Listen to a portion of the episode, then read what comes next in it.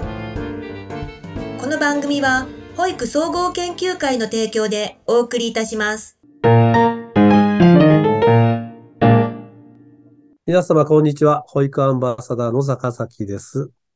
今日は岩手県花巻市千田修子さんにおいで願っています。何か知らないうちにですね、園の名前も変わって書けないような難しい園名になったんですけれど、よろしくお願いしたいと思います。はい、お願いします。修子さん、あの、現在の役職とお知らせください。はい。えっと、社会福祉法人むつみ会の理事長と、それから、かがりの子ども園の園長として勤務しています。修子さんとも長いんですよね。もうお互い20代から一緒にいますからね。修子さんのうちが保育園を始めたっていうのはどんなきっかけなんですか？生まれて間もなく、私、うちだって山形県なんですよ。うん。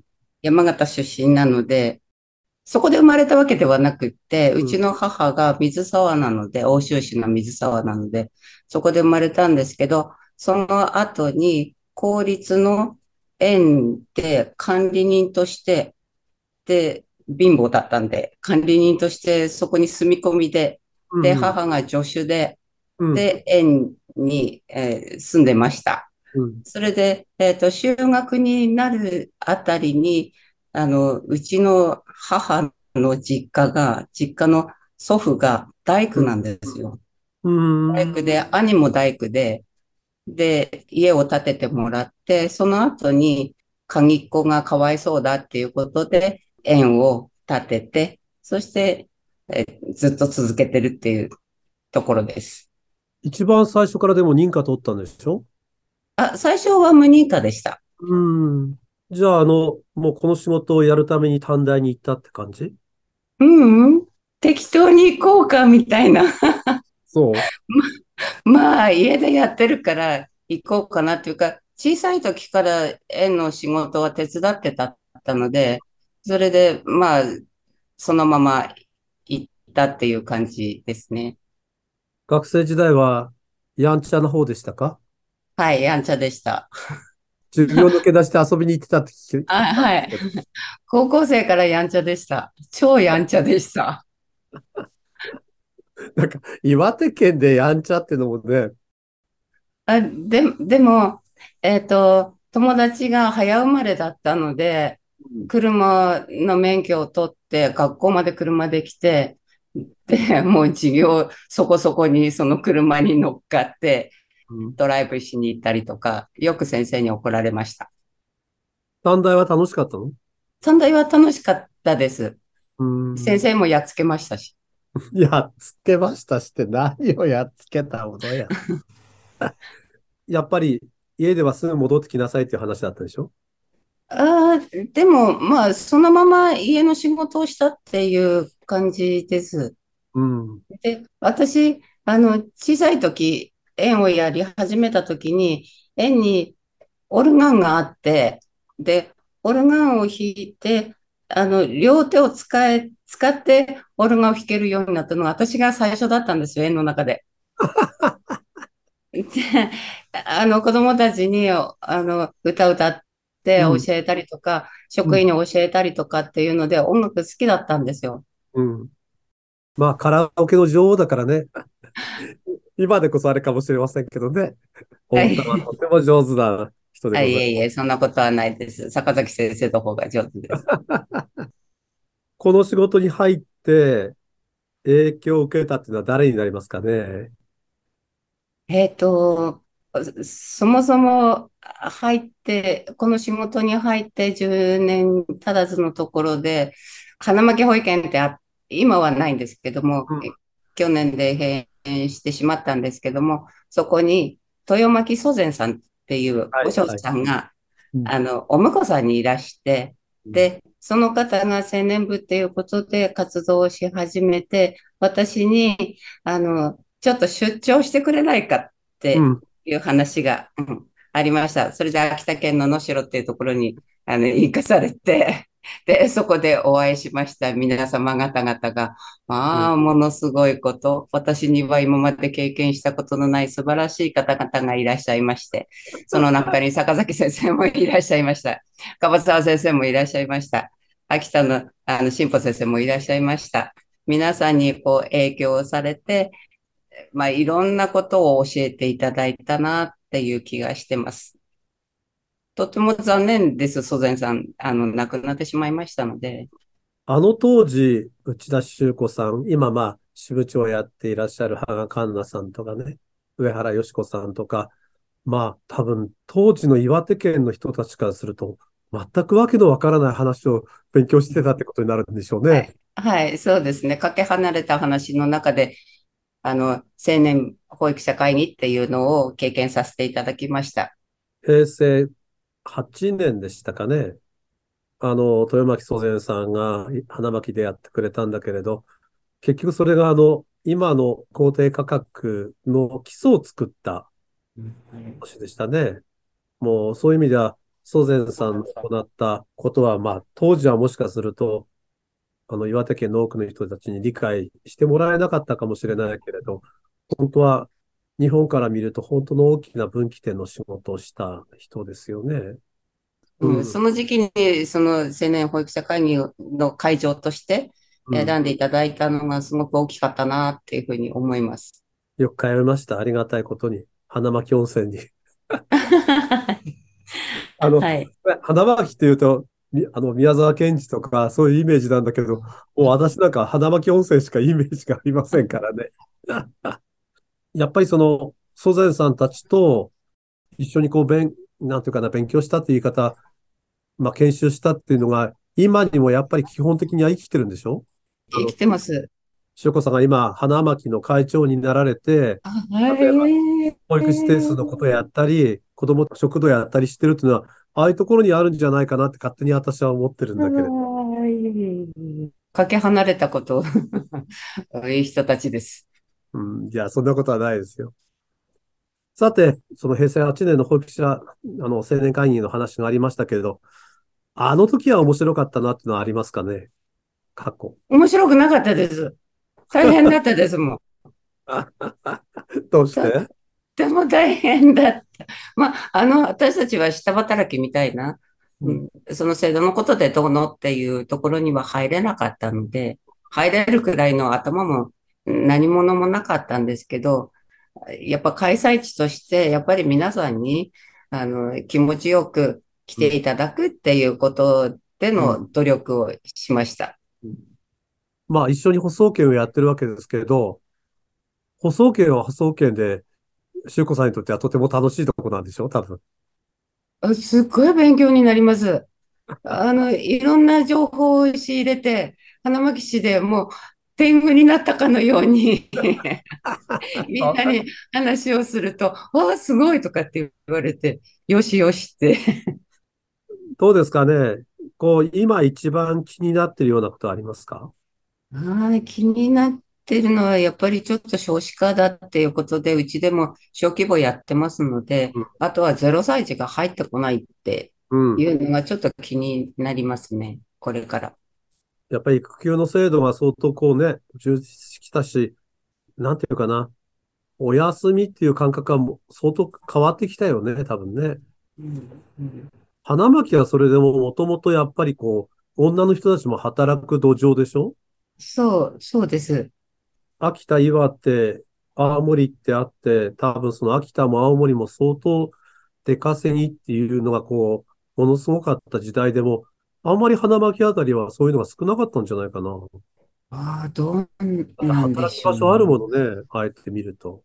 あ北上が工業団地なので、うん、それで、そこによそから来るっていうのは多いですね。うん、花巻には移住しませんね。お隣町に移住しますね。花巻も少子化は厳しい？まだ、まだそこまでではないですけど、やっぱ0歳児が入らないっていうことはあります。やっぱり0歳入ってこないとね、園の運営は厳しいものね。その代わりに1、2歳を多く入れて、うん、っていうところはありますけどね。だからほら、1、2歳がね、高止まりしてくるとさ、私たち東北も相当厳しくなるよね。うん実際に保育園は、あの、園長先生も長いんだけれど、こうやって見ると、保育に携わってる人たちで一番大事なのは何だと思いますか？やっぱり人の気持ちを理解してあげるうん。っていうのが一番かなって思いますね。なんか今の、私もまだその自分の保育教諭たちに話はしてはいても、ちょっと理解してもらえないっていうか、その昔々はレールに乗せてあげるってうん。いう、うん、設定した保育っていうのが主だったので、だけど、やっぱりそこがずっと続いてて、自分の計画した保育に乗せてやりたいっていう、乗せちゃうっていうところがあって、その子その子の気持ちを理解しながら、そうだねって言ってやってあげるっていうところがちょっと少ないなっていうふうに、年取ったから思うんでしょうかね。うん。私は、あの、修子さんとずっと一緒にいるけれど、あなたはやっぱり基本的に福祉の人だよね。ええ本そんなことは。ない。数年前から始めてる子ども食堂は、じゃあ、どうして始めようと思ったの？えっと、あの、うちの母がうん。働く婦人なんですよ。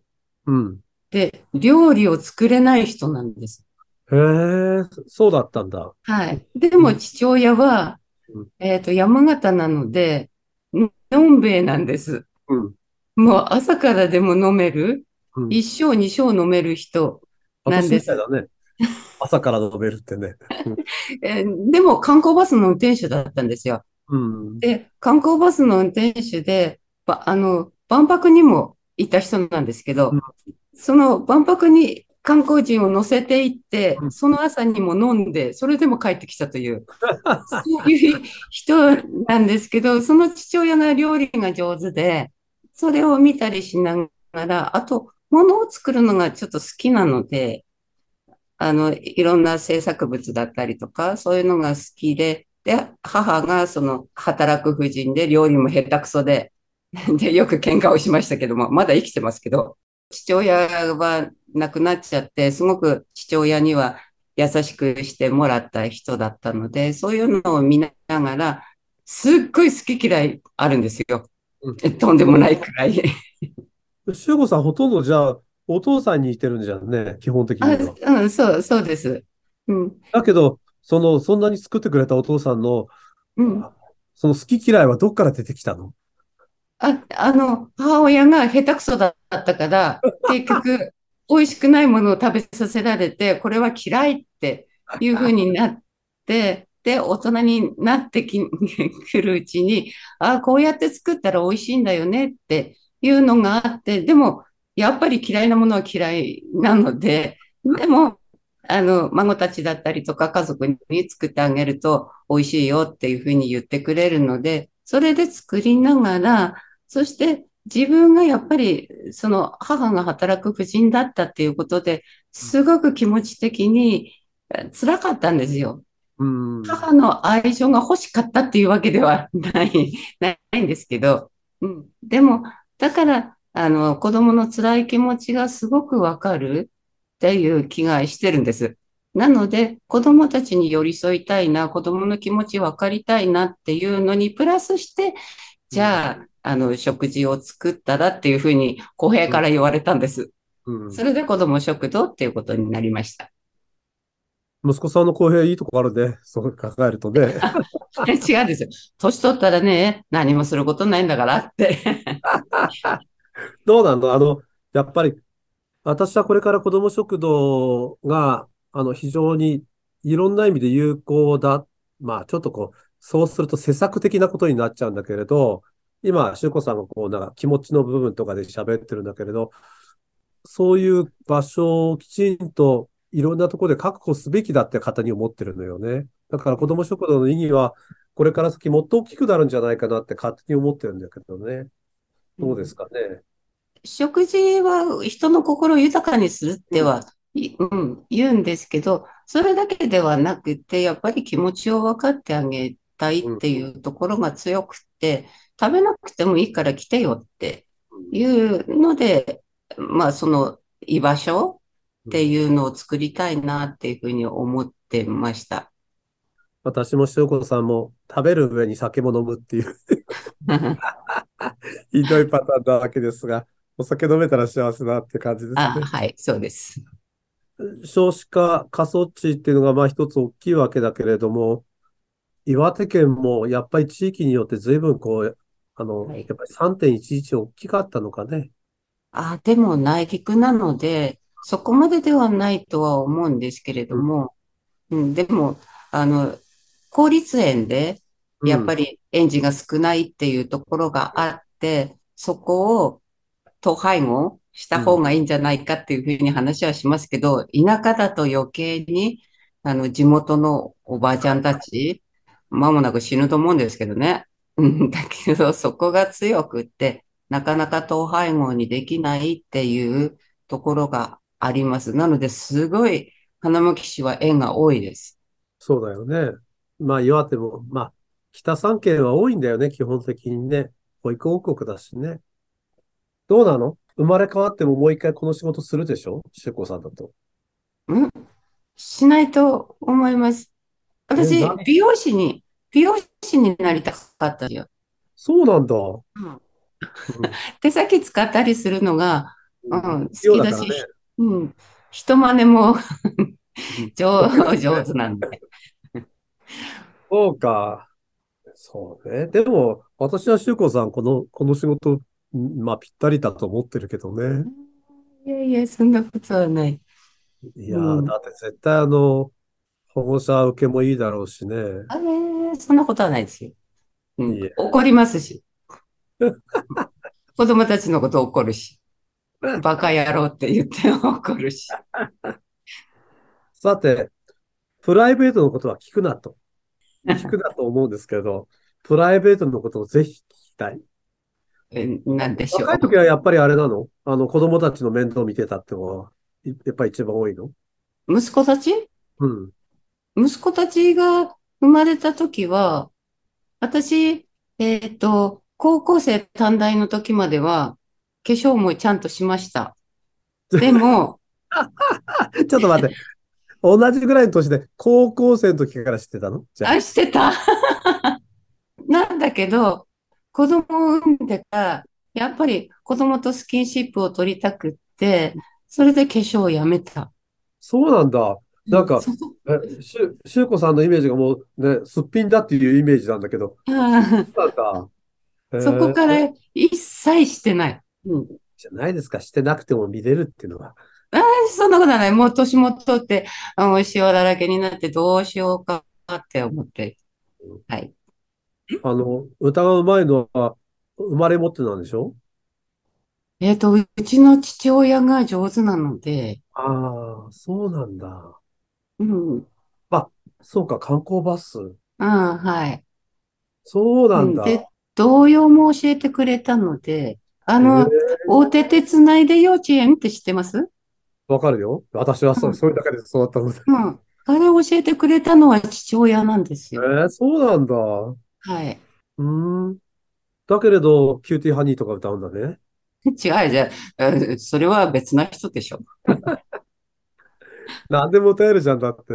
ああ、そうだね。何でも歌います。そう、ポポピュラーから、はい随分新しいのまで全部歌いじゃん、歌うじゃな。はいんはい。だから音楽が好きだったので、中学校の時にブラバンだったんですよ。うん。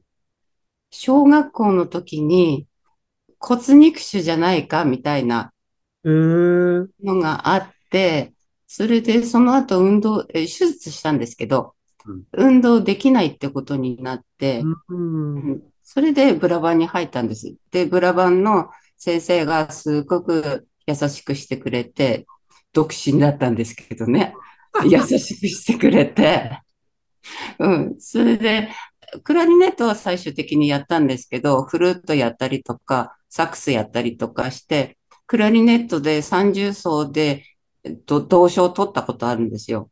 うん。うん、本格的にやってたんだね、一生懸命ね。はい。だけど、高校になったら、化粧あ、はい。してたってことなんだね。はい、はい、はい、はい。溜まってたんでしょうね。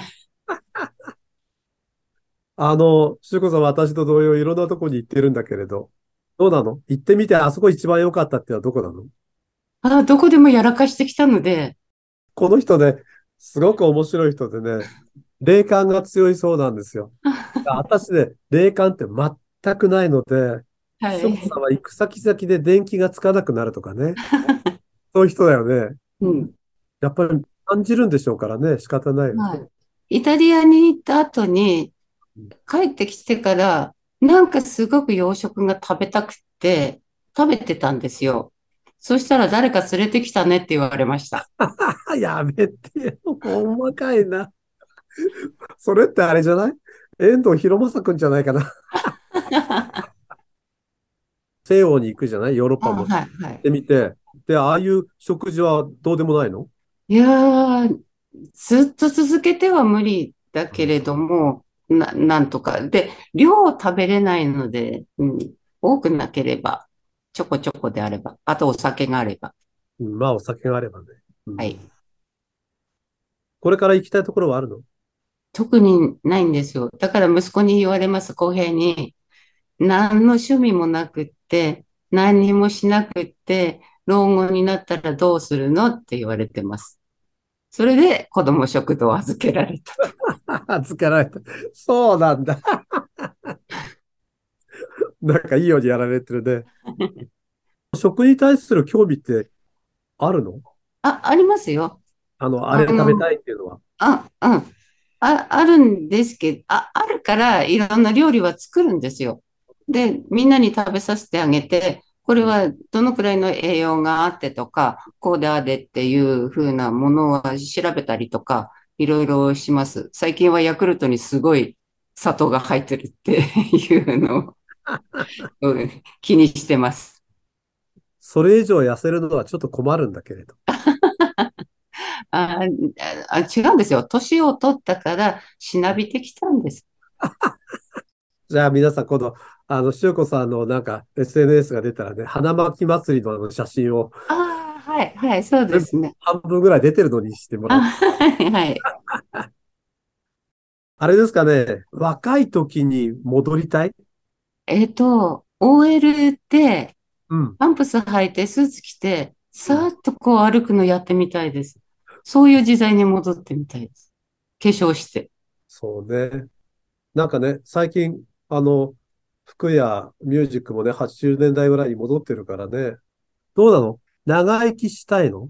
したくないです。うん、しゅうこさんしたくないって感じするんだよね。はい。あの、もうエンディングノートも書い、書きました。なんでよ。俺は、あの、あなたみたいな人とこそ長生きするんじゃないかって勝手に思ってるんだけれど。そうかもしれない。ちょっと嫌な言い方なんだけど、はい。今、豊巻祖先が生きてたら面白いだろうなと思って。ああ、はい、はい。ね。うん、そはい。いろんなことを教えてくれました。仏様のことから、あの、い、いいろいろな作法から、すごく教えていただいたので、すっごくもったいないなって思います。でも、やんちゃなんです、あの人も。そういう感じはするね。うん。そうだよね。あなたは長生きはしたくないだろうけれど、多分長生きするんだよな。はい。しゅうこが会いたい人っているの？もう一度会ってみたいとかっていう人いるの？もう一度、何も考えないで生きてるので、何も考えない、何も考えてないんです。今お休みは何をしてるの？あの、私、自閉症なんですよ。何言ってんだ 自分で言ってるようじゃダメだ。だから、はい。自閉症だとして、はい、はい。自閉症なので、パターンが決まってるんです。うーん。だから日曜日にはこうするっていうのを決めてるので、そこをやりこなすと。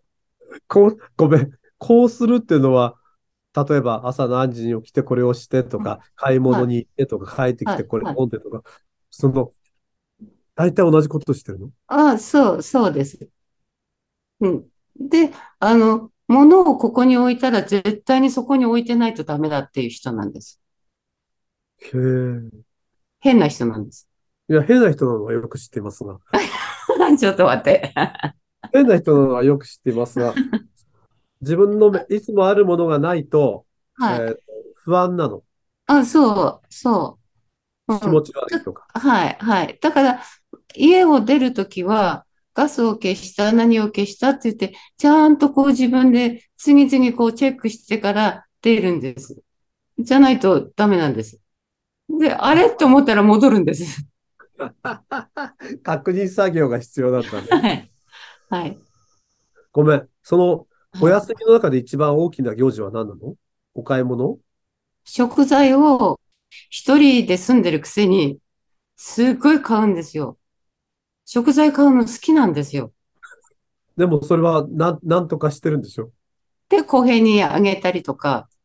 で、午前中に掃除したりして、午後から買い物をして、そして、えっと、食事を作りながら、いろんなの作りながら、飲みながら、キッチンドリンカーです。作って、そして食べずにあとそのまま飲んで、で、冷凍をして、で、公平にあげると。それはまた大変だ。あの、この間までスポーツカーみたいなの乗ってたんだけど、どうした？はい突然車がこう地味になったのはなぜ？公平に言われました。あいつまでもそういうのに乗ってたらダメなんだと。小さい車の方が 移動しやすいんだからって言われました。なんか、しゅうこさんだとド派手な車で来るっていうもう完全なイメージがあるんだけれど。ああ、はい。あの、父親がやっぱり、あの、観光バスの運転手だったので、二十歳から大型の免許を取って、で、車を運転するのが好きでしたし、あの、冬でハマったりすることがあるじゃないですか。マニュアルだったので、そのハマったのを、えっと出す、のが面白いんだね。そう、それを、あの、自分でそのマニュアルで動かして、脱出するんだね。あ そう、脱出するのが上手だったんです。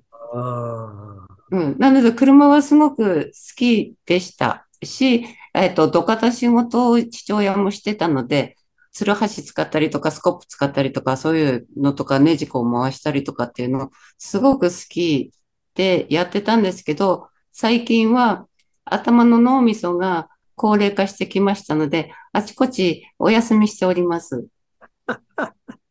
何を言ってるんだ。うん、あの、ちょっと、雪が降らない地域の人たちはちょっとわからないかもしれないけどね、け今のようにオートマチックになってしまってからは脱出できないんだよね、なかなかね。はい、はい。下手くそですよね。結局、加減ができないからね。はい、はい、なんだね、思い出したよ。確かにそうだったと思って。はい。さあ、最も感謝している人とかものとかってありますか？